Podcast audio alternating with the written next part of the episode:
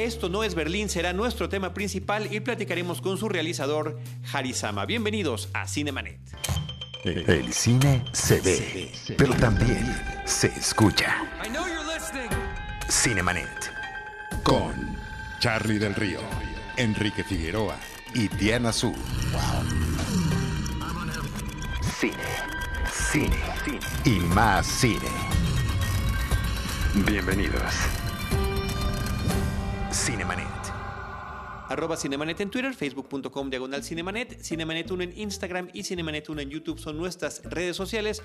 Yo soy Charlie del Río, les doy la más cordial bienvenida a nombre de Paulina Villavicencio, nuestra productora general desde Disruptiva, de Uriel Valdés, nuestro productor en cabina, y saludo con mucho gusto a Enrique Figueroa Anaya. Mi estimado Charlie, gente de Cinemanet, saludos como siempre, contento de estar en un episodio más. Muchísimas gracias Enrique. Hoy también en los micrófonos nos acompaña Arturo Magaña Arce de Cine Premier para platicar. Él es el, el especialista de cine mexicano en la revista Cine Premier, que se encarga de cubrir todo, además por propia voluntad y gusto. Así que muchas gracias por acompañarnos Arturo. No, gracias a ustedes. Me encanta siempre estar aquí con ustedes. Gracias. Y le damos la bienvenida a los micrófonos a Harry Sama. ¿Cómo estás, Harry? Bienvenido. Bien, contento de estar aquí con ustedes. Muchísimas gracias. Estrena- estrenando voz. Sí, se, se nota que estás un poquito más ronco que de costumbre, pero insisto en que eso va a pasar muy bien a través de los micrófonos. Ea. Tú eres experto en sonido, en música, en dirección, en edición. Tú ya sabes lo que va a pasar antes de que nosotros lo sepamos. Bueno, me, gu- me gusta jugar más bien. Oye, Harry, pues muchas felicidades por este nuevo proyecto, un largometraje más en tu trayectoria. Los tres ya vimos la película, pero siempre rogamos, rogamos a nuestros invito- y directores invitados que nos platiquen para el público que nos está escuchando Claro. la premisa básica de la película y sobre eso ya vamos platicando. Vale, bueno, mira, esto no es Berlín, es, una, es un coming of age, es una película de maduración. Narra la historia de dos chicos que están creciendo en, en lo más verdes, en la zona conurbada del Distrito Federal, de lo que se considera como satélite, en el contexto de familias, pues te diría como medio devastadas por una masiva relación con los divorcios, que, que creo que esa generación no estaba muy preparada para, para ello. Entonces, familias deprimidas, familias muy conservadoras, no entendiendo muy bien, muy, sea, muy desconectados entre, entre los jóvenes y los adultos, ¿no? Y en ese contexto, estos, estos dos chicos, uno de ellos muy talentoso para la electrónica, repara el cinte de uno de los chicos mayores, lo cual eh, en premio los llevan a los dos a, a- la tocada que sucede en un antro donde básicamente concurre la, la contracultura mexicana, clase mediera, hay que decirlo, del momento.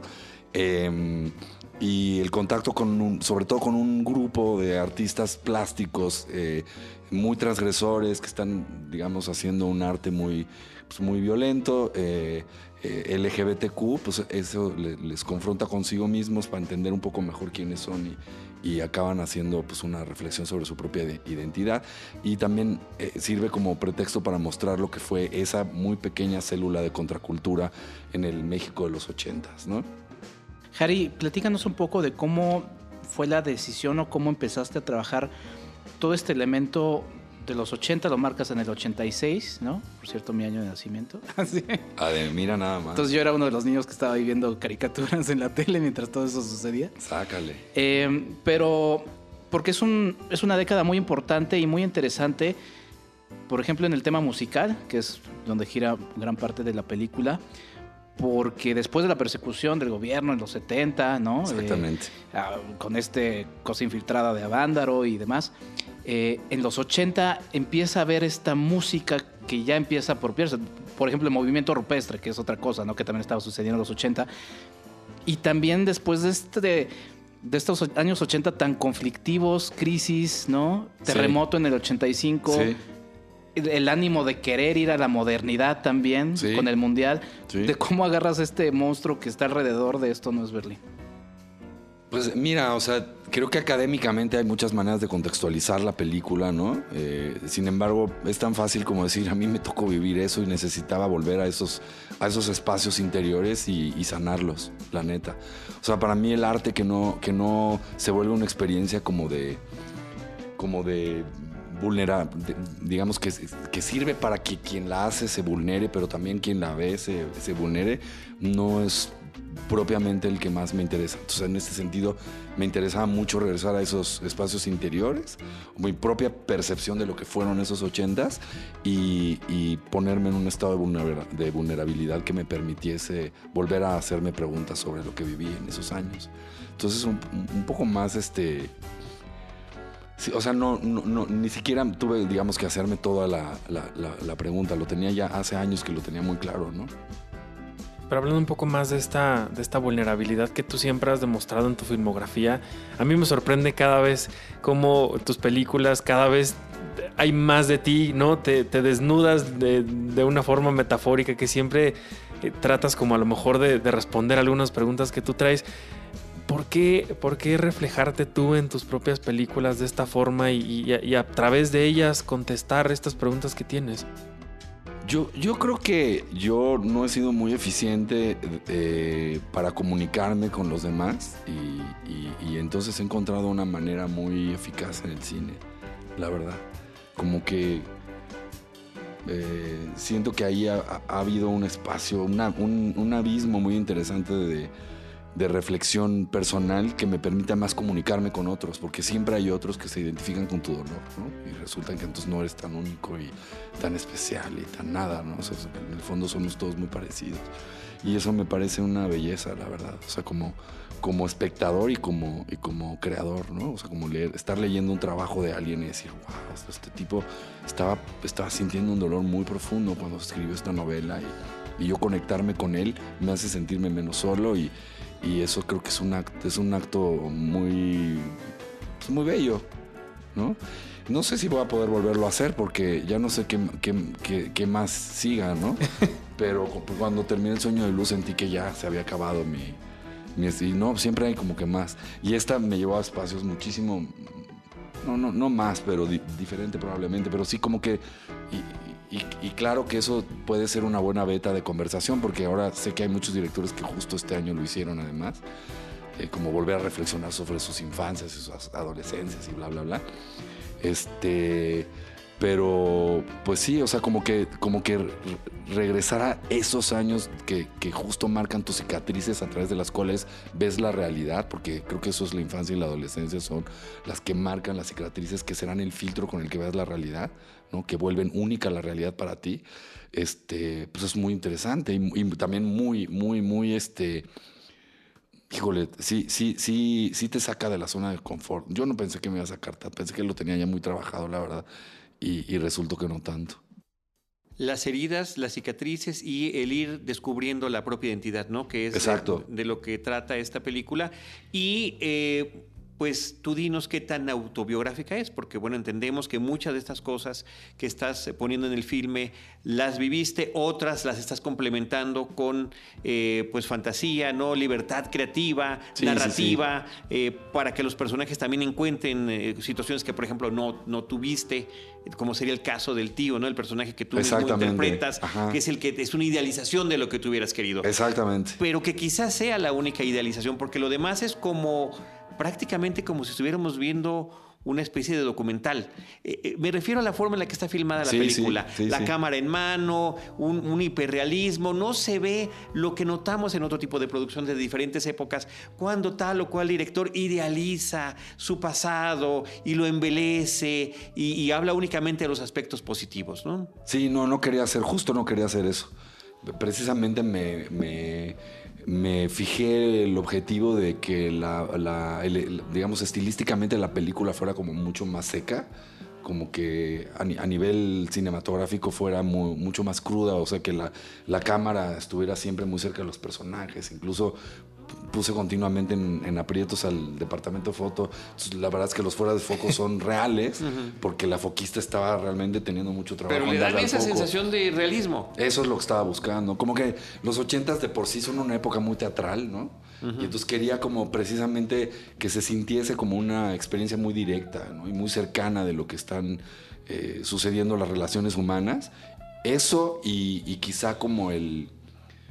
Como, el- como, como que el espectador de alguna manera también se volviera a través de esta misma, eh, digamos, am, forma de, de filmarlo, que se volviera de alguna manera una, una experiencia como muy inmersiva, para que cuando llegaran los performances, de, de- cierta manera el espectador pudiese sorprenderse de la misma manera que me sorprendí yo de adolescente, básicamente. Quería como lograr eso, como, como llevarlos hasta ahí, de repente que apareciera el primer performance, que es, no se los quiero spoilear, pero bueno, llega este primer performance y, y- y para mí está muy relacionado con una experiencia estética que tuve muy violenta y muy, muy profunda cuando vino la, la Furia del Schwaus por primera vez a México en 1987 para presentar su espectáculo Actions, que fue una, un parteaguas en la, en la, en la cultura, este, en la subcultura under mexicana, ¿no? Porque de ahí, se, para mi gusto, se desprendieron obras como Vox Thanatos y demás que después produjeron a Santa Sabina y bueno, en fin, hay, hay mucho que viene de ahí. A mí es haber visto ese espectáculo ahí me cambió la vida y, y quería que de alguna manera esa secuencia en particular fuera, bueno, estos güeyes van entrando a este lugar y ¿qué, qué le va a pasar al espectador? Que se deje, que eso le, ¿no? Yo, yo, yo siento que si yo volviera a transitar por esos pasillos y me fuera a encontrar de nuevo con esa performance, me volvería a volar los sesos, ¿no? Y sería como, Sí, "Wow, y yo creo que como espectador de alguna forma también eh, eh, vivimos eso, ¿no? Es, es- es impactante. Sí, porque justamente como espectadores lo que nos vas presentando es este eh, esta sensación de que estamos perdidos. La primera escena es muy clara de, de esto, ¿no? En medio, el personaje principal, que es Ajá. Carlos, está en medio de una trifulca y en medio de una confusión y, y sabemos que eso no es solamente en ese momento, sino en general y es lo que va a terminar abordando el personaje, ¿no? Exacto. Eh, la fotografía, hay que decirlo, de Alfredo Altamirano, uno de los grandes elementos que se va viendo en la película.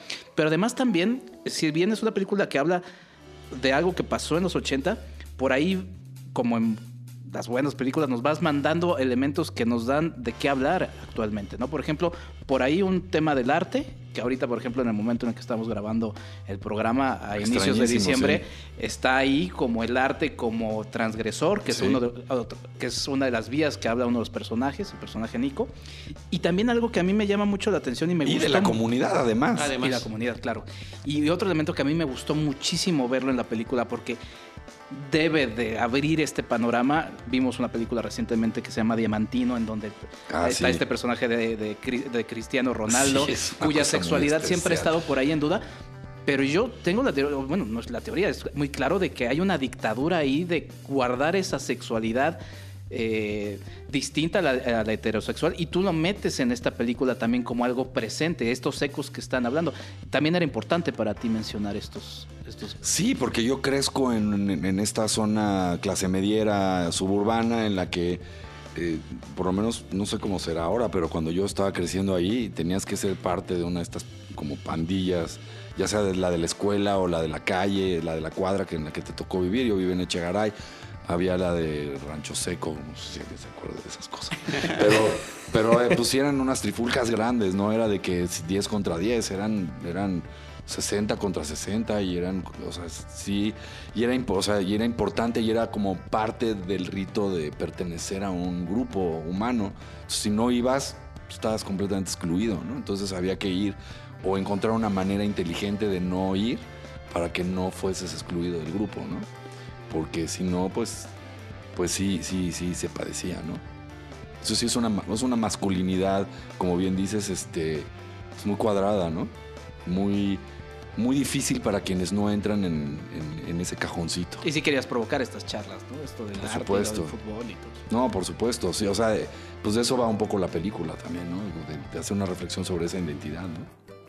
A mí me, me- me gusta definir a Esto no es Berlín como la rebeldía de ser libres. Me, me parece, me, gusta definir la, la película así. Y, ima- y lo digo porque creo que eso es algo que nunca se pierde, que cuando lo, lo- lo- lo llevas ¿no? y cuando lo recibes, se, se queda contigo para siempre en el resto de tu vida. ¿Qué es lo que se quedó contigo para el resto de tu vida de esa generación? Y sobre todo, ¿tú crees que este espíritu de rebeldía, de libertad, ya se ha perdido actualmente para las nuevas generaciones? ¿Ya no hay este propósito de, de cambiar al mundo como lo querían hacer en aquellos años? Bueno, de- si la primera pregunta es ¿qué, qué ha permanecido en mí, yo creo que poco a poco me he ido dando permiso de, de recuperar la rebeldía y de, y de tener la, la libertad de, sin, sin o sea, no, no censurarme por la edad, por ejemplo. ¿no? Yo volví a la música hace cinco años o seis Y entonces, pues me tocó subirme a escenarios con pues, a gente que literal de pronto podrían ser hasta mis hijos, ¿no? Y entonces pues nos cambiábamos juntos en baños meados y cosas así, en, en pues, andritos de Toluca y de Querétaro. Y, pues luego éramos la banda que le abría a otra banda un poquito más conocida, entonces pues, te cambias en el camellón de enfrente. Y, y poder volver a hacer esas cosas con, con el espíritu de, de la magia de, de subirte a hacer música a un escenario con, con una banda chida sin importar, pues es algo que me interesa no perder, ¿sabes? Y no, no, no autocensurarme, porque siento que por lo, por lo pronto a mucha gente de mi generación se han autocensurado y se han llevado a un espacio en el que ya no se permiten cosas porque ya no, pues ya no viene al caso, ¿no? Yo creo que siempre viene al caso divertirse y darle la vuelta a las cosas y, y, y poder inspirar a otros a, a, hacer lo mismo, porque ahí te encuentras contigo mismo. ¿no? El mundo sería mejor si la gente no hubiera perdido ese espíritu. Creo ¿no? que sí, ¿no? y ahora, creo que, creo que la, la generación, tu generación, este lo que ha hecho es expandir el diálogo. O sea, siento que, que, que, hay, que hay un diálogo que se, que se, no es que se abrió en los ochentas, o sea, no es un diálogo nuevo, pero que en los ochentas de alguna manera hubo un primer circulito de reverberación alrededor de la caída de la piedra en el agua, digamos, y ese primer circulito pues era muy pequeño, o sea, si esta peli lo hubiera estrenado a lo mejor en el 90, hubieran ido el mismo círculo que iba al 9, ¿no? Y era muy pequeño. Creo que ahora lo que hay es, un, es una conversación muchísimo más amplia en torno a un montón de cosas, ¿no? Desde eh, desde el gen, identidad, género, este respeto a la preferencia sexual, este, violencia de género, etcétera, etcétera. Y, ustedes lo, tienen ya la, posibilidad de que el diálogo sea mucho más, no sé si es masivo, pero sí casi, ¿no?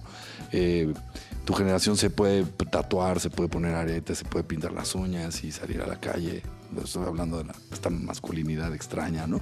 Aunque estamos hoy en la conversación del debate de que si es un, agravio, que, este, que Zapata, que además el pintor no pintó a Zapata, lo que quería usar elementos de la charrería para jugar con esta masculinidad precisamente y, mira el escándalo que se arma. Entonces, sí vivimos en un país donde ese diálogo tiene que continuar y y tener logros todavía mucho más contundentes, ¿no? Pero sí es cierto que es un diálogo que puedes ver publicado en un periódico cuando antes no se hablaba de racismo en México, no se hablaba de un montón de cosas que hoy sí están.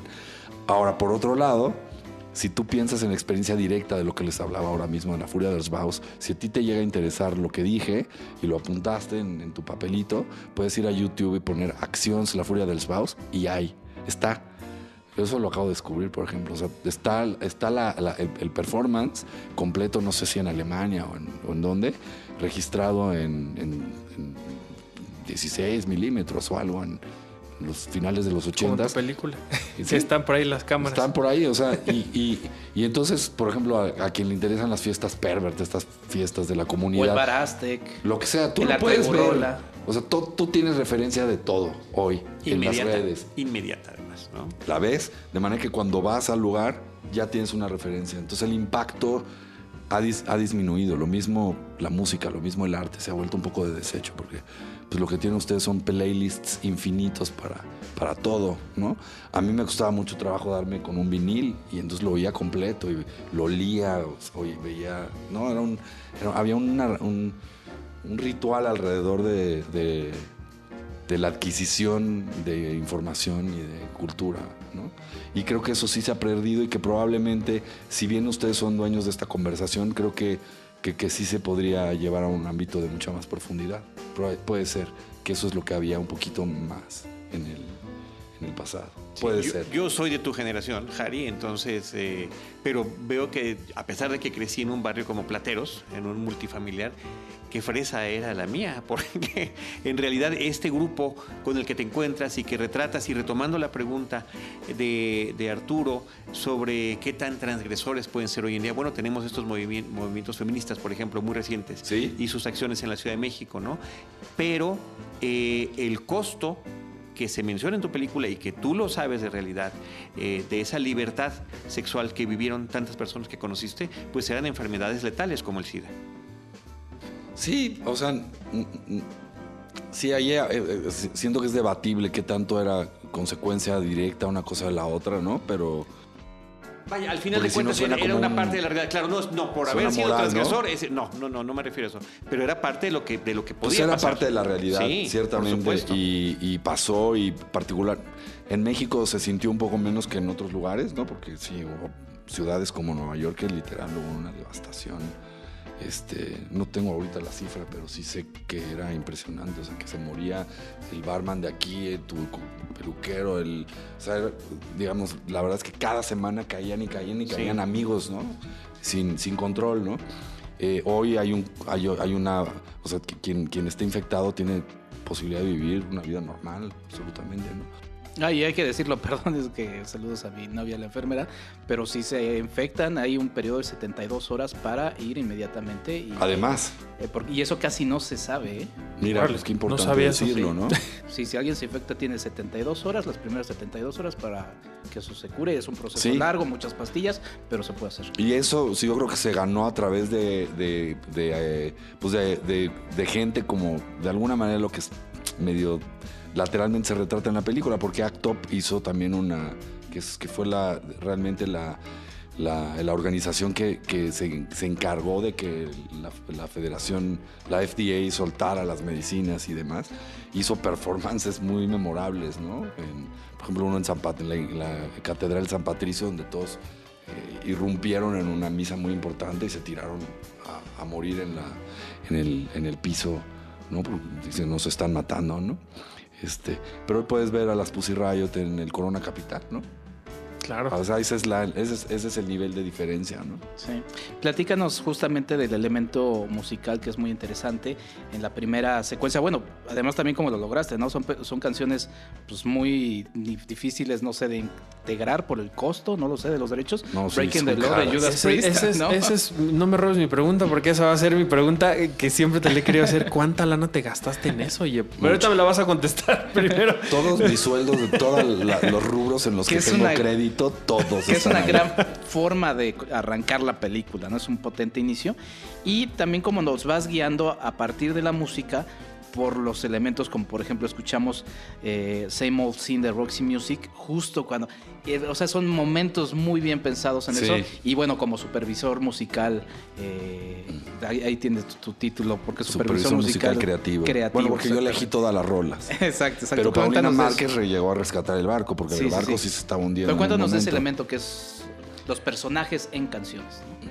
Pues, o sea, por decirte algo, o sea, yo, para mí crecer, en, o sea, mis 13, 12, 14 madrizas, este, satélite, tal, pues, ¿qué es? ACDC, Judas Priest, este, Iron Maiden, Ted Nugent, que ahora qué horror, pues, pienso en que yo oía eso digo, Dios mío, ¿no? Que este hombre que está en pro de las armas, ya sabes. Pero hoy es lo que oíamos, ¿no? Y, y hay un proceso, luego el tío que está pues, remotamente basado en alguien de mi familia, que viene a, cobijar a este sobrino y a mostrarle lo que fueron los 60s y los 70s. Y, y pues ahí había, había un juego con, con eso, con Carlos siendo un personaje que no oía, que no la música que oían los demás, que, él es, que, que además fue mi forma de defenderme de esta masculinidad. Justamente a mí no me gustaba pelearme a golpes, entonces era como, ah, viene la madriza, no, él no lo toca, él es pacifista, ¿no? Porque pues, tenía el pelo hasta acá, iba de- descalzo y cosas así, que me adopté mis, mi, mi, mi, mi, hipismo este, totalmente extemporáneo. Y entonces, bueno, él, ahí viene Ten Years After, ¿no? Que por cierto fue la rola más cara de la película.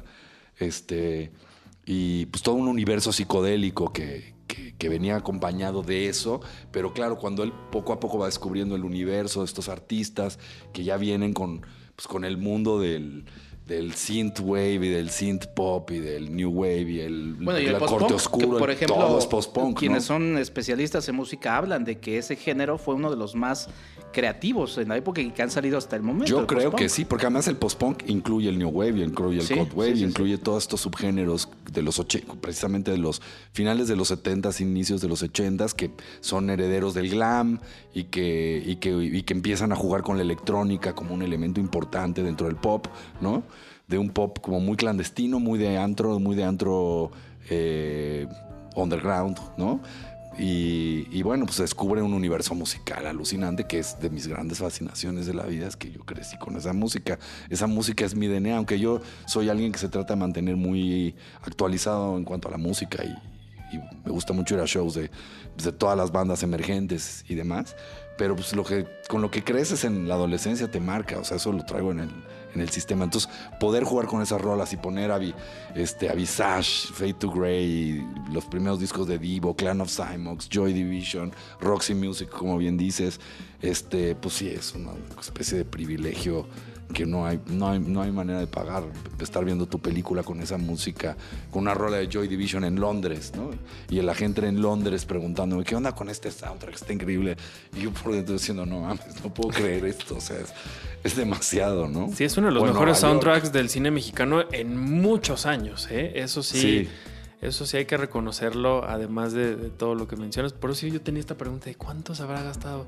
Es que además uno los créditos y pasan las canciones y Sí, pasan las canciones. pero es que eso no es común Una en el no, cine claro mexicano. no. Eso no es común Es en el cine mexicano. Y yo vengo de hacer pelis que no tienen música, Exacto. ¿No? Entonces era muy Lo ahorraste para esta. Exacto, lo fui ahorrando Tu para presupuesto de música te lo ahorraste para. Exacto. Oye, eh, a mí me, me gustaría saber eh, más de tu, de tu elenco porque tienes a, a varios nombres eh, jóvenes pero sumamente talentosos. Javiani, José Antonio, Mauro Sánchez, que creo que es una gran revelación. Yo no tenía el gusto de haberlo visto en algún lugar y me Estoy parece una gran revelación. Y bueno, también Jimena Romo, que ya conocemos el talento que, que ella tiene y que, y que podría llegar y que incluso tú haces, me parece que llegan ellos a lugares nuevos que no habíamos conocido mucho de, de ellos. ¿Cómo fue llevarlos a todos ellos a tu mundo, al mundo de, de Harry Sam? Pues mira, yo creo que fue de las cosas más gozosas de hacer esta película. El trabajo que tuvimos con los actores a tal grado que nos volvimos una pequeña familia, ¿no? Eh, yo te dividiría la, preparación en dos. Una es la parte como humana, como de las relaciones humanas, el, dar con el personaje, ¿no? Y, y- y, pues trabajamos muchísimo en eso, desde entender cuáles son las cicatrices de infancia del, del, del personaje y del actor para ver dónde podríamos hacer un punto de convergencia y trabajar desde ahí, improvisando mucho, haciendo mucho trabajo de mesa. Este, eso, eso lo hicimos todos, ¿no? Un buen rato. Pero además, por ejemplo, con los artistas, hicimos una serie de talleres que tuve la enorme fortuna de mucho, que mucha gente se emocionó y se sumó a estos talleres. Entonces, con todos los artistas que tú ves, que muchos de ellos pues, son personajes que ya no tienen diálogos y tal, pero si éramos unas 20 personas en los talleres siempre. Entonces, pues, por ejemplo, Sol Enaro del MUAC ¿no? nos abrió el archivo del MUAC para hablar de- del, arte, del arte de los ochentas en México. Este, Juan Caloca, artista joven, conceptual, este, la gente de carácter invertido nos vino a dar un taller de arte contemporáneo, Katia Tirado, que es una gran performancera mexicana de la época, muy radical, su último, su último performance fue tatuarse a sí misma y, y a otros este, personajes este, en Polonia y cosas así, pues vinieron a darnos talleres, ¿no? A hablar de arte contemporáneo porque efectivamente, pues ellos no necesariamente habían pasado por ese proceso. Yo les dije muy claro cuando iniciamos los talleres y la consecuencia de esto tiene que ser que ustedes tengan una identidad como artista que puedan defender en improvisaciones que posteriormente tuvimos, ¿no? Donde yo los, los empujaba, tal grado que en algún punto a Mauro, por ejemplo, y a Claudia, los saqué a la calle y por mi oficina, ahora sí, ¿qué van a hacer? Quiero una impro donde diseñen un performance y luego mañana lo vamos a hacer en el Metrobús de aquí enfrente. Hacer un acto de provocación con la gente, ¿no? Entonces me era muy importante que llegaran habi- habiendo habitado a un artista, a un artista transgresor que tiene pues, los tamaños para salir al Metrobús y decir, pues aquí, aquí me he visto de mesera y ahorita, ahorita sacamos la pistola a ver qué hace. Bueno, esa escena en la hacemos, calle no? es un poco eso, ¿no? Tú me- me- creo que en Morelia contaste que la escena que filmaste en la calle, Sí. realmente no mucha gente sabía lo que ibas a hacer. No, y había 300 extras porque en la noche filmamos el final. Entonces había muchos extras, mucha gente que llegó y pues todos los estaban viendo.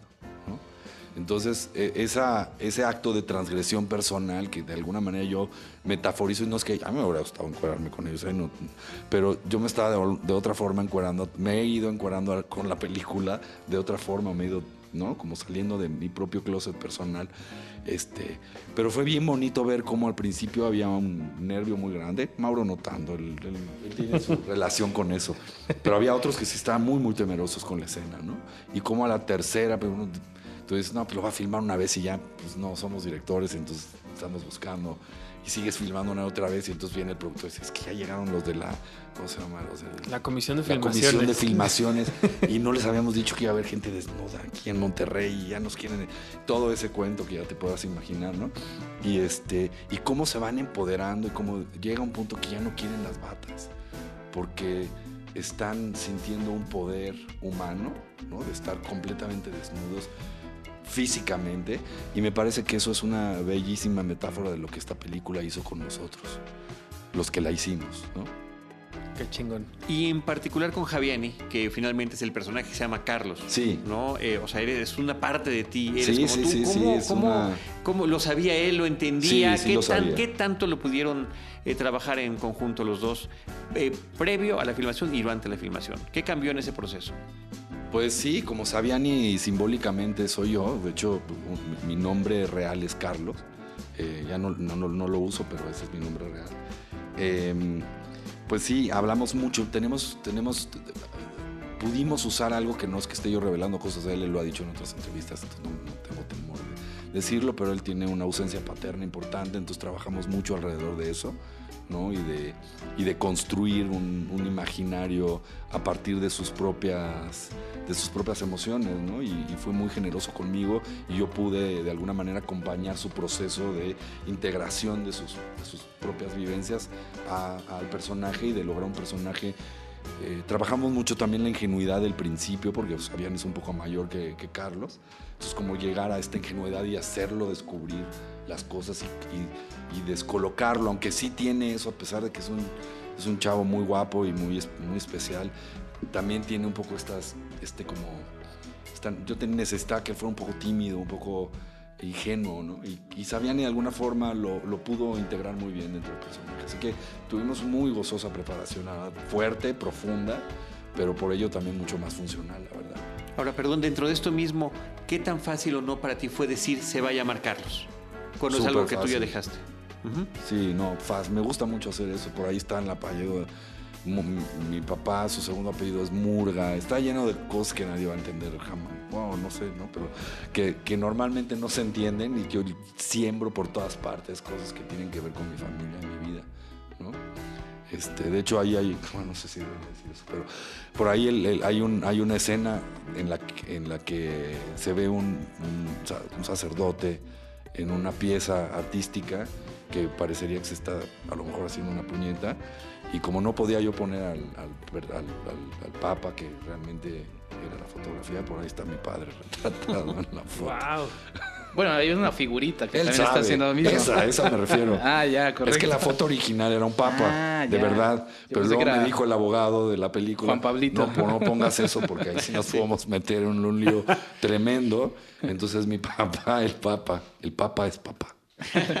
Oye, platícanos también de la recreación de estos personajes a los que eh, pues no se enfrenta, pero que descubre el personaje de Carlos, que son el bar Aztec, ¿no? Sí. Y la casa donde, donde sucede el arte. La También- Quiñonera. La quiñonera. Sí, la quiñonera. A mí me gusta mucho esta, esta frase cuando llega el personaje Carlos al bar y dice, este es un bar gay, y, y le dice el otro personaje, este bar es de todas Sí, las Jimena, cosas. ¿no? Jimena le dice. De todas las cosas, ¿no? Ajá. Eso, eso- eso me gusta. Cuéntanos un poco de estos elementos que ha de haber sido mu- muy emocionante recrearlos, ¿no? Sí, bueno, una parte importante del Aztec es el 9. Yo llegué al 9 muy chico, o sea, que te diré cuatro años antes de ser mayor de edad, pero se podía, se podía. Y, y, pues di con este grupo, con esta gente, con muy específicos amigos de la época que recuerdo bien, este eh, Luis Carlos Gómez, DJ Chrysler, después DJ Chrysler, que en ese momento era artista plástico muy joven, bueno, no, no tan joven como yo, que era pues, casi un niño, pero él, él era joven y después se volvió un DJ muy importante de la escena electrónica mexicana, que es para donde, según yo, se fue la escena LGBT, porque el rock no era muy abierto, paradójicamente, con la comunidad, ¿no?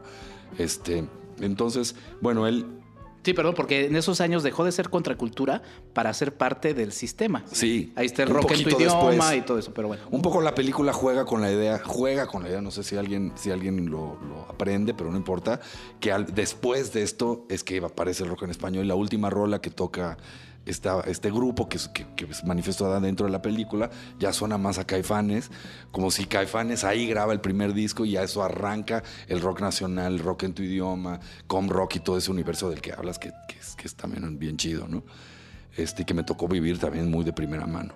Em, pero, ¿qué estábamos diciendo? Ah, y entonces, bueno, eh, este, pues sí, o sea, dar con este, con este pequeño grupo de personajes súper interesantes, este, eh, abiertamente este, de la comunidad, pues fue como muy, muy interesante. Y, y una de las cosas que se recrean en el Azteca es eso, es que es ese momento de entrar a un mundo a color, para mí muy exuberante y como de, de pronto sentir, ah, quizás hay un lugar en el que sí puedo pertenecer, ¿no? Sobre todo que las drogas, y esas drogas en particular, te daban la fantasía también de una pertenencia más sencilla cuando eras alguien atormentado, ¿no? Y no lo estigmatizas, o sea, es algo que no, o sea, son, están esos elementos, las enfermedades, Sí. las drogas, pero no lo estigmatizas. Yo he tratado nunca de estigmatizar esas cosas a pesar de que para mí se han sido complicadas de resolver, ¿no?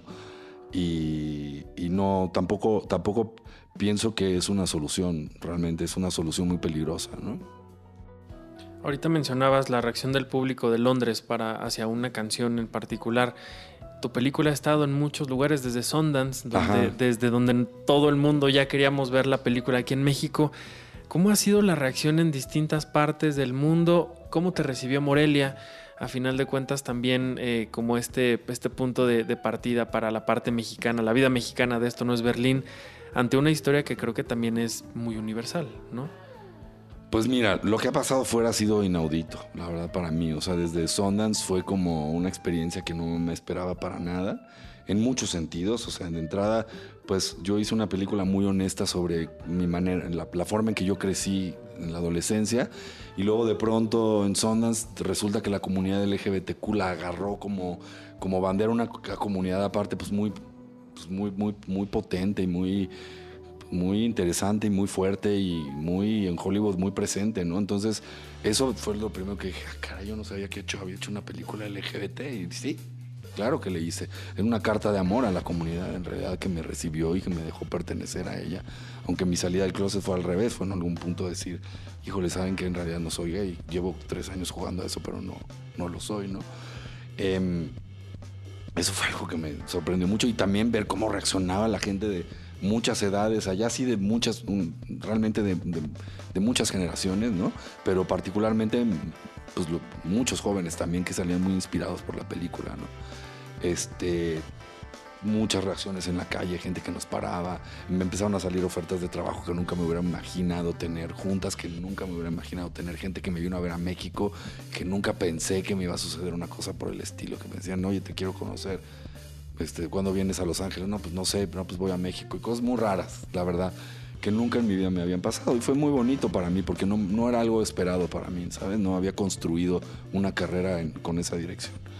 Y a partir de ahí, pues eso se, se fue como repitiendo, ¿no? En Tribeca pasó un poco lo mismo, en BFI London también, como que también es como muy natural, porque esa música, ese universo es como muy natural, a, a- a- esa contracultura es como muy natural en esos países.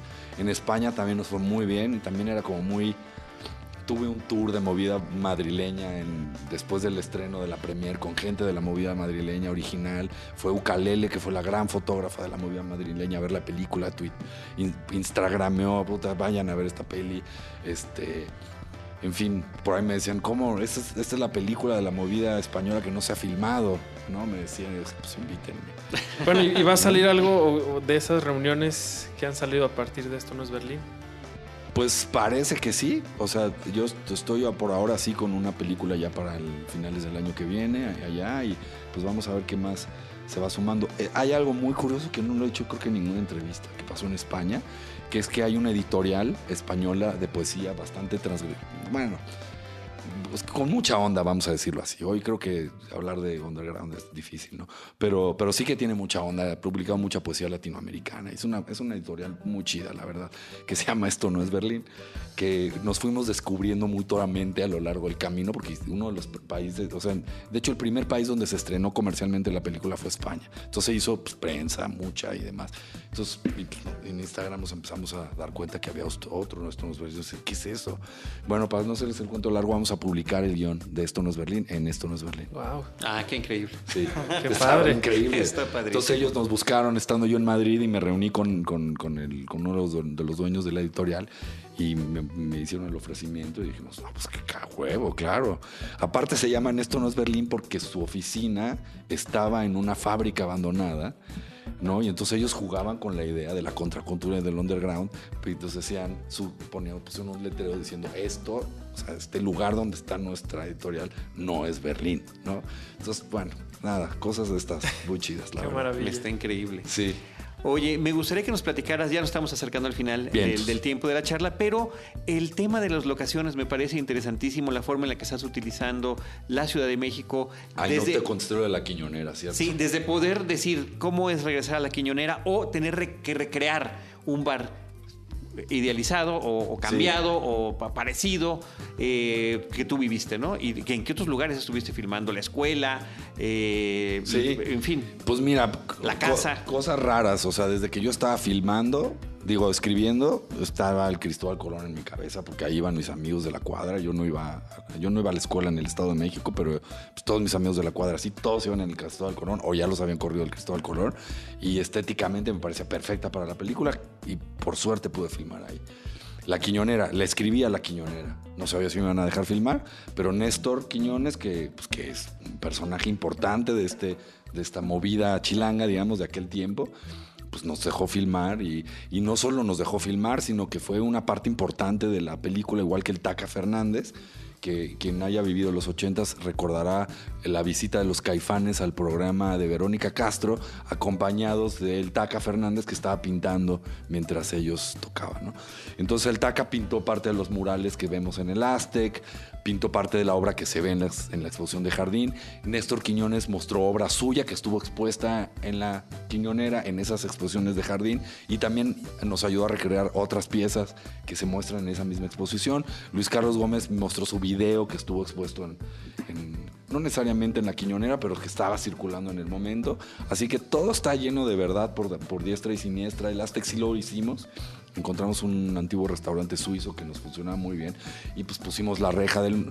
Que en esa época pues toda esta onda de las rejas y de la iconografía soviética y todo. O sea, como hay muchos referentes de lo que a mí me gustaba y que me, pues, me sigue gustando, ¿no? Entonces como recrear un antro de los ochentas pues es un caramelo, la verdad, porque es como volver a traer toda esa cosa de de, pues, de los ochentas que era tan gozosa de, de sí entrar a un antro con rejas por primera vez y decir, no hombre, es como estar en una especie de campo de concentración so- soviético o nazi o así, ¿no?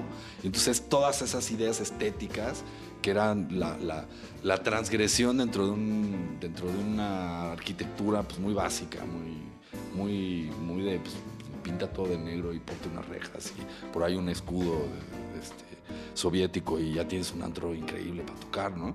Entonces eso este, pues fue muy gozoso. La, casa, yo tengo un hijo pequeñito y fuimos a una fiesta infantil a la Alteña, yo creo que como unos 10 meses antes de filmar y cuando llegué a la Alteña, que son varias colonias que están eh, cercadas en, la calle, en la avenida Lomas Verdes, ¿no? Cerquita, Cris- muy cerca del Cristóbal Colón. Pues llegué a la Alteña y dije, ¿qué es esto? Esto está igualito, ¿no? A Cuando yo aprendí a fumar por allá, ¿no? O sea, ¿sabes? O sea, como que increíble, ¿no? Y quería filmar ahí. Se lo, nos, nos dijeron que no en dos alteñas, pero llegó la alteña que nos dejó filmar ahí.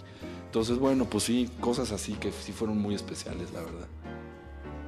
No, bueno, nada, o sea, la recreación se nota en la, en Sí, la pantalla. los es- coches, la eh, ropa. Es difícil, ¿no? Siempre en una película mexicana lograr este, esta, esta recreación y finalmente, pues que es también un regalo para una etapa, yo hablaba de lo que sucedía en México, pero a nivel mundial, ya lo mencionabas también, justamente en Berlín se estaba viviendo años, estaban a tres años de la reunificación, ¿no? Exacto. de tirar el muro. A nivel mundial eh, había sucedido mucho y pues, que termina siendo un, un testigo y un regalo de lo que sucedía en México en una parte, porque Sí. también por ahí tienes un eco de, por ejemplo, en Ecatepec, ¿no? Sí, lo que está sucediendo en el punk de barrio, que es la otra contracultura. Exacto. Que quienes que es vivieron muy- esa contracultura sienten que esa es la verdadera contracultura.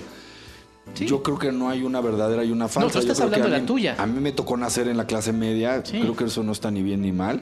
Como tampoco está ni bien ni mal nacer en, en una Pero ese guiño es muy bueno. Y el encuentro, el es que es encuentro así entre esos dos es- está, está fabuloso. Ese, Yo- ese encuentro es sensacional. Es que este encuentro de esos dos mundos y esas dos realidades que nos ha tocado vivir como mexicanos tenía que estar de alguna forma. Y en un diálogo entre iguales y en esta apertura, ¿no? Sí. Porque, digo... Y lo no- mismo quiero- pasaba dentro del 9, ¿eh? Ojo. Ya. Sí, sí, sí, ¿no? de los es- pocos lugares donde he visto que eso ocurra. Sí. Y bueno, también en la escena hay un traen en la que no solamente es la parte musical, sino que hay poetas, hay performanceros, hay gente de teatro, o sea, es un dulce para ir buscando, hay muchos elementos. No, pues qué chido, muchas gracias.